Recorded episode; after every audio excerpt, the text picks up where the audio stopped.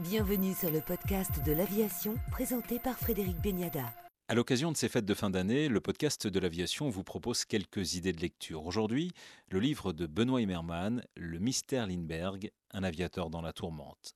Cet ouvrage nous éclaire sur les choix politiques parfois hasardeux de Lindbergh après sa traversée de l'Atlantique, ses partis pris, euh, sa fascination pour euh, l'Allemagne nazie, ses innombrables femmes illégitimes. C'est en France, sur les côtes du Trégor breton, où Lindbergh possédait une île et où il fréquentait assidûment Alexis Carrel, chirurgien d'exception, mais aussi promoteur convaincu des théories eugénistes que Benoît Immermann est allé enquêter au hasard de rencontres. Donc bonjour Benoît Immermann. Bonjour.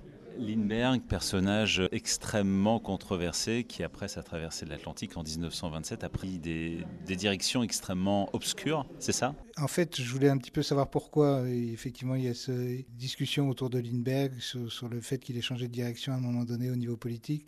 Je voulais savoir pourquoi et c'est le hasard qui m'a aidé. J'habite une partie de l'année en Bretagne et me promenant en Bretagne, je suis tombé dans un petit village qui s'appelle Bugueles. Et à Bugueles, il y a une rue Lindbergh. Ça m'a très intrigué. J'ai demandé aux, aux gens du coin pourquoi il y avait cette rue Lindbergh. On me dit, c'est pas compliqué, prenez la rue Lindbergh, vous arrivez sur la plage. Et en face, il y a une petite île qui est l'île d'Iliec. Et cette île d'Iliec, Lindbergh l'a possédée. Il, a, y habitait en 37-38. Donc ça, ça m'a intrigué doublement. Je dis pourquoi Iliec Pourquoi il a choisi cet endroit? On m'a dit c'est à cause de son voisin, l'île de Saint-Gilda. Et habitait à Saint-Gilda Alexis Carrel, plus jeune prix Nobel de médecine qui ait jamais existé, et qui était un grand théoricien de l'eugénisme. Alors là, je me suis dit, tiens, c'est bizarre. Il habitait en 38, 37-38 à côté de Alexis Carrel. Peut-être qu'Alexis Carrel l'a influencé. Et en fait, en faisant mes recherches, j'ai compris le basculement, on va dire, de Lindbergh, qui est d'abord un pacifiste, qui veut pas que les États-Unis rentrent en guerre et qui veut isoler les États-Unis de ce conflit européen. Il estime que les Européens doivent se débrouiller seuls et non pas faire appel aux Américains. Les Américains, eux, sont très intrigués par l'aviation allemande et ils envoient Lindbergh, le haut état-major de l'aviation américaine envoie Lindbergh en Allemagne pour juger de l'avancement des travaux là-bas. Et Lindbergh revient absolument effaré en disant, vous ne vous rendez pas compte, ils sont très en avance sur nous. Il est lui-même séduit par, euh, par ce, ce, régime.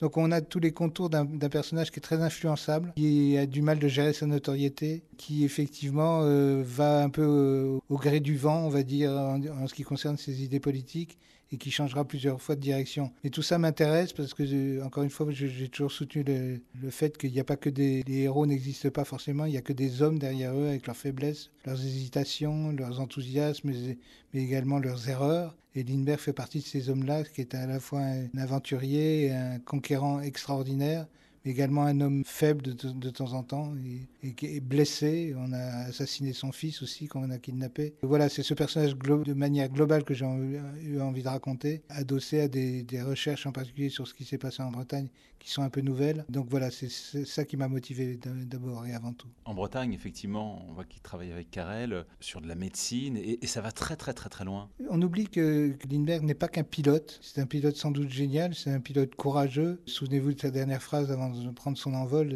Il demande Et au fait, les Français, ils sont partis C'est inquiétant de savoir que le record pouvait être battu.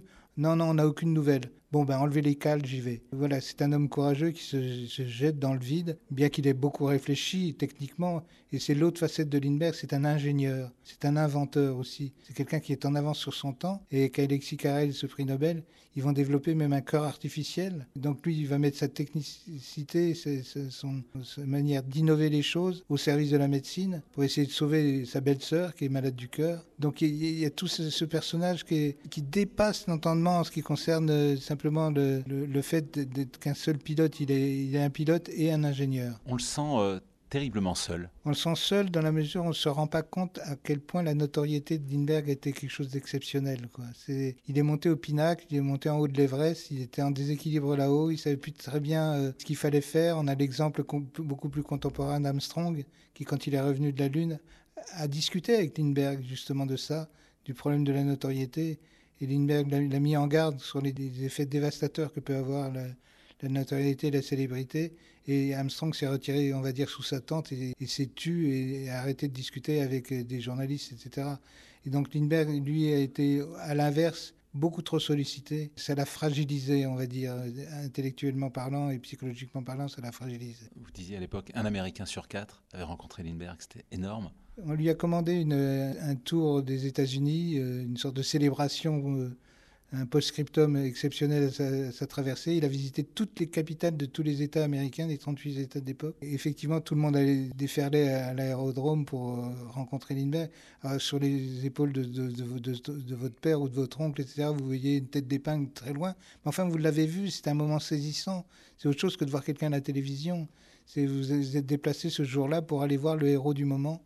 Et effectivement, on a, on a fait un calcul, un rapide calcul, un Américain sur quatre de l'époque a vu Lindbergh de ses yeux vus. En quelque sorte, Lindbergh s'est laissé déborder par cette notoriété mais vous savez qu'après cette, cette tournée incroyable qui continue à l'étranger, au Mexique, euh, au Japon, etc., il fait une tournée mondiale. Après ça, il y a le kidnapping de son enfant, qui, qui est tout de même quelque chose de... Le mot kidnapping a été inventé pour cette circonstance-là. On dit encore aujourd'hui d'un adulte qui l'a kidnappé, c'est pas possible, puisque c'est kid, le préfixe de du mot enfant, c'est un kidnapping. Et c'était la première fois qu'il y avait ce, ce, type de rapt pour euh, effectivement touché une rançon. Ça l'a totalement ébranlé puisqu'on a retrouvé ce, bébé mort de quelques mois. Il s'en est peut-être jamais remis. Lindbergh termine en fait sa vie euh, mort dans son lit, tout simplement. Mort dans son lit à 72 ans à Hawaï. Après s'être aussi racheté d'une certaine manière, si tant est qu'il faille employer ce terme, tout un tas de mouvements pour la, pour la sauvegarde de la planète. Il était en avance sur son temps, là aussi dans ce domaine-là, puisqu'il a fait vraiment beaucoup de choses. Le sauvetage de certaines espèces animales en Afrique, etc. Donc encore une fois, un homme très très riche, très polyvalent, très controversé, j'aime pas trop ce mot, disons que oui, faible de temps en temps, c'est certain, mais un héros d'abord. Finalement, euh, humain. Oui, tout à fait. Vous, moi, euh, tout le monde, on a tous nos faiblesses, nos erreurs, on a nos enthousiasmes, on a nos réussites, on a nos victoires, mais on a aussi de temps en temps, on se prend les pieds dans le tapis, de temps en temps où on peut être influencé par une idée ou par un homme, et Lindbergh appartient à cette catégorie d'être humain. Le mystère Lindbergh de Benoît Immermann, publié aux éditions Stock, prix littéraire 2023 du Festival des Étoiles et des Ailes à Toulouse.